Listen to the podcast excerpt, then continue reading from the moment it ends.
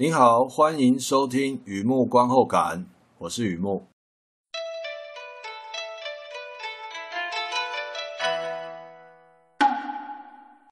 中途之家 Homecoming 二零一八年的电视剧，这是一套悬疑影集，描述美国某民间企业提供退役军人辅导专案 Homecoming，为期六周，包吃包住，并且安排个人咨商。专案经理表示，退役军人重返社会，Homecoming 是安心舒适的环境。帮助他们无痛接轨。几个月后，国防部受理民众申诉，初步调查得知，辅导专案已经结束，人去楼空。总算找到一名餐厅女服务员，时任 Homecoming 专案经理，却有离奇反应。她拒绝配合调查，因为他非常精准的丧失上一份工作的所有记忆。我这边打岔一下哦，刚才那句话，因为他非常精准的丧失上一份工作的所有记忆，我是考虑要不要改写一下。这刚刚那句话我录了大概有七遍啊，一直一直打结啊。啊，这是题外话了。Homecoming 第一季一共有十集，Amazon Studio 出品的，Sam Esmail 唯一导演，十集都是同一个导演。这是他的作品，这是他一条龙的剧。Julia Roberts 领衔主演，也是 Julia Roberts 第一次演出电视剧。故事来自二零一六年的 iTunes Podcast，也就是苹果上面的播客节目。俗话说的妙，十间公司九间骗，剩下一间还在练。企业丑闻本身就很有故事。这里的编导 Sam Esmail 就像 Hitchcock with Internet，就像会用网络的希区考克啊，越看越想知道究竟发生什么事情。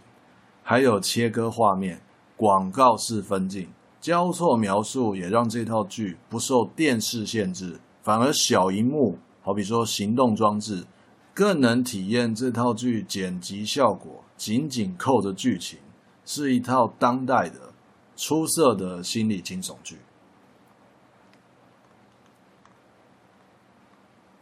第二个部分，第二个阶段，一如往常写下一些随笔，就是看了这一套剧，想到哪些事情，带给我什么样的感触。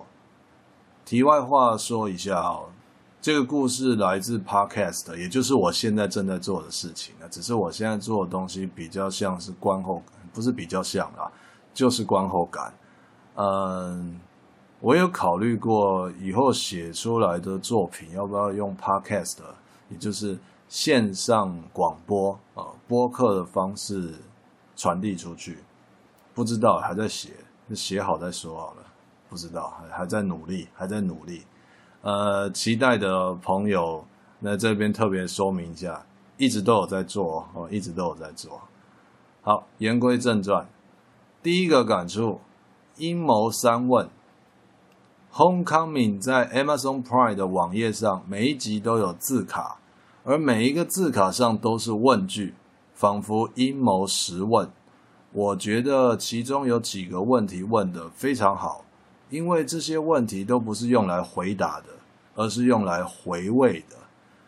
我该细说，士兵接受辅导是自愿的吗？不能点头，不可以，嗯嗯，必须说出来，必须明确的回答是或不是。面对自己以外的任何人，只能这样说，他们才会懂。很难，很难，很难。等我们充分认识了再回答，别无选择。看起来运气不太好，其实运气再怎么不好，也有两个选择，就是 yes or no。这样做能够代表自愿吗？我会说，这样代表适应。我们和士兵都很清楚，这跟自不自愿一点关系都没有。适应这种所谓的处事通则里明确的答复，但是自己心里永远记得那些东西不是 yes or no 就可以回答得了。万一哪一天被人家毒害记忆，才有机会找回自己。阴谋第二问：地点真的在佛州吗？他真的是在 Florida 吗？说得好，我一度以为福岛中心位在某种 B612 之类的小王子的星球那种外太空哦，真是电影看太多了。却有重要的启发。影片是有框线的连续画面，长宽四比三、十六比九，乃至于这一两年最新潮的二十一比九。如果框架里的东西足以引导我们想象，甚至相信，辅导中心究竟在哪里又怎么样呢？只要它看起来让人觉得很像辅导中心就可以啦。换句话说，戏剧也好，故事也好，所谓的。假新闻也好，在某个瞬间都是无敌的。这就是为什么老经验的人说真真假假并不重要，说法决定一切。话说回来，只有时间继续流动，才能看出谁在裸泳。至于等到后来还有没有人在意真假，那又是另外一回事了。《Homecoming》里面国防部一板一眼的专员是非常棒的人物设定。后来他们如何处分这个人？打一个问号。阴谋第三问。的确哦，有时候揭发官商勾结大阴谋，无心插柳柳成枝，莫名其妙就踢爆了。我一直在想，假设做坏事，应该说编一段阴谋故事好了。密谋这个。黑箱那个机关算尽，你知道最该提防什么人吗？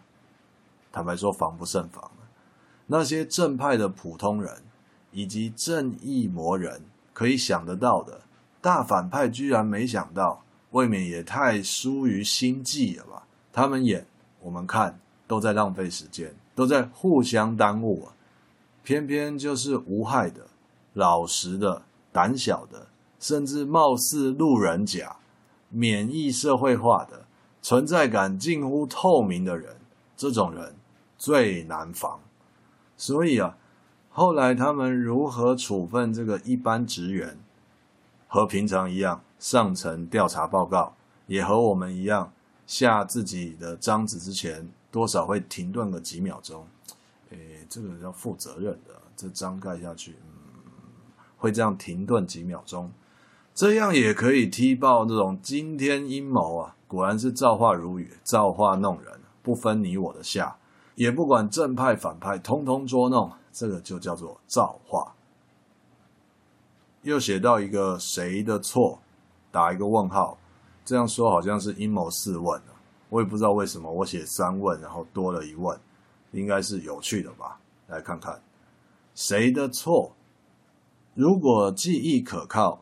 应该是第八集用了这个问句，我这样说好了：高端生物科技公司研发孟婆餐喂食阿兵哥，看得很诡异，越想越可怕。不必担心意见不同，透过某种食品疗法可以修改人的记忆，然后呢，军方调控士兵的意识，医病纠纷说不定也可以这样调解。企业界所谓的奴化员工，以后变历史名词了。爱情里再也没有不公平，说不定法院还可以周休五天。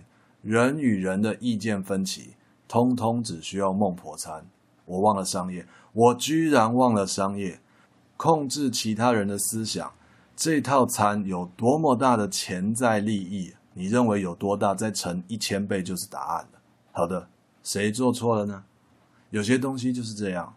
不能做，做了再去问谁的错，还真的不知道该从何追究。好比回想一段 bad romance，荒唐可笑，觉得怪，形容词随便你选。那么一开始不要爱不就好了？然而谈何容易啊！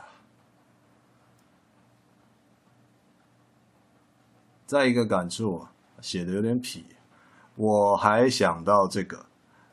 再一个感触就是，我还想到这个《Homecoming》有两段戏让我觉得很有意思。大兵描述他有一个同梯，很喜欢电影《Titanic》，天天看，当饭看。于是有人开第一枪，其他士兵就很有默契的一起闹，非常男生会做的事情。告诉那个同梯啊，某种无害的假新闻啊，诶，续集续集，你知道吗？早就上映了。你那么喜欢 Titanic，你居然不知道有续集？他信以为真，还跑去商店找 DVD 啊。结果当然你懂的。那段戏让我想起在船上的日子。他叫阿俊，很爱喝饮料，口味不固定。这个喝过了不喝。那个没喝过，喝喝看。他属于喜欢尝鲜的那种爱喝饮料。于是呢，我们队上有一个老兵就问他有没有喝过沙士，这还要问吗？干脆要不要问他有没有喝过水？可是老字辈的人哦，就是喜欢前戏啊，喜欢先铺陈一下啊，先埋线。老兵也是不例外的。我在旁边还是不要插嘴，继续看下去。阿俊当然喝过沙士啊，而且特别喜欢沙士套威士比。那个老兵平常就看阿俊这样喝，一听就知道上钩了，便继续问：沙士加威士比加莎莎雅，这个没有喝过吧？再说一遍：沙士、阿比、莎莎雅，英国皇家海军的最爱，就叫莎士比亚。黑松又把它引进台湾，中山路上槟榔摊都有卖。幺八洞洞放假班赶快去买。六点钟一到，老兵跟我站在梯口，看着阿俊的背影，冲出营区去找传说中的莎士比亚。结果当然你懂的。算一算，这个是二零零二年吧，还记得了。我，有一段时间了。我一直记得这个回忆，只要对的人聚在一起。单调的环境就有单纯的快乐啊，也是真正的快乐，不用担心忘了，因为美好的回忆早就变成自己的一部分。Homecoming 那段戏也是在讲这个东西，你知道，Julia Roberts 演的专案经理也知道，我们都知道大兵有他的记忆，别人企图删除，如同活生生的从身上割肉。我个人觉得这种行为属于人道谋杀，你知道吗？我听过律师这样说：任何犯罪都可以被原谅，唯独谋杀不行。的确哦，律师和金虫的共通点就是有八百万分之一的概率成为人。我想这就是那八百万分之一吧。写到这里，我就想到《末日巡逻队》广告词有一句哦。那些杀不死你的东西会让你变得更奇怪，说不定你听过原版的啦，有点像桌历小小字的那种每日一句。那些杀不死你的东西使你更坚强。What can kill you makes you stronger。而 stronger 在这边把 O 换成 A 就变成 stranger。拼音语言的小巧思，既可以介绍末日巡逻队员奇怪的体质，也暗示了他们越挫越勇。那我在这边一起说吧，那些杀不死你的东西，会让你变得更奇怪、更坚强。回到《Homecoming》这套剧，第二个让我觉得很有意思的地方就是结局，避免坏了你的乐趣，我尽量说的委婉一些。大兵接受咨商的时候，曾经拨歪女主角桌上的笔，暗示人生不一定时时刻刻都要那么整整齐齐。后来，大兵再一次拨歪女主角的参差。对我来说，大兵是知道的，尽在不言中。那些杀不死他的东西，果然让他变得更奇怪、更坚强。我期待大兵唤醒自己一点点的过去就好了，不记那么多，只记一点点。别人的记忆像天长，他的记忆浅。无论因为内心还是外界，使他只能记得一点点，那种微小且确实的存在是很有力量的。有时候就是这样，面对的东西很大，不知道该怎么办，只需要想起一点点本来就是自己的东西，相信那一点点就足够了。好，介绍到这边，分享到这边。中途之家 Homecoming 二零一八年的电视剧。那这个电视剧的中文译名其实可以谈一谈啊。我我不希望谈得非常有攻击性，因为 Homecoming 在我们来说算是一个非常美国文化的东西。好比说，如果你是学生的话，有遇到 Homecoming，就像是呃过了一个长假，过了一个暑假，然后再次回到学校，呃，可以是一个新的学期。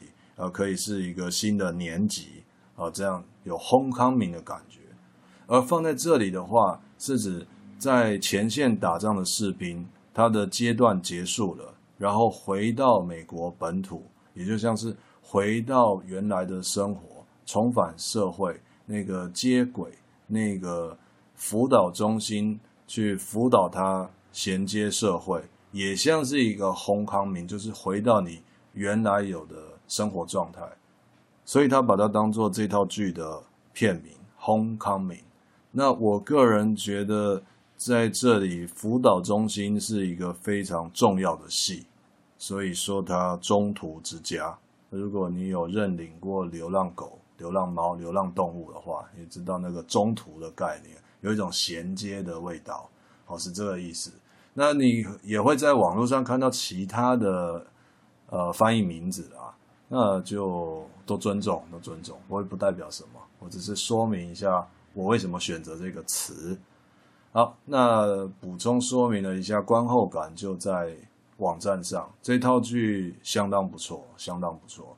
就一个，我不知道我身份其实还蛮多的，喜欢看，啊、也知道一些制作的技术，就各个角度来看，这套剧确实是，呃，在。当代来说啦，当代来说是兼顾了故事性，还有制作上都是水准之作。好的，也欢迎上网搜寻雨木散文故事，雨木散文故事，有空欢迎常来看看逛逛。今天就先到这边，谢谢。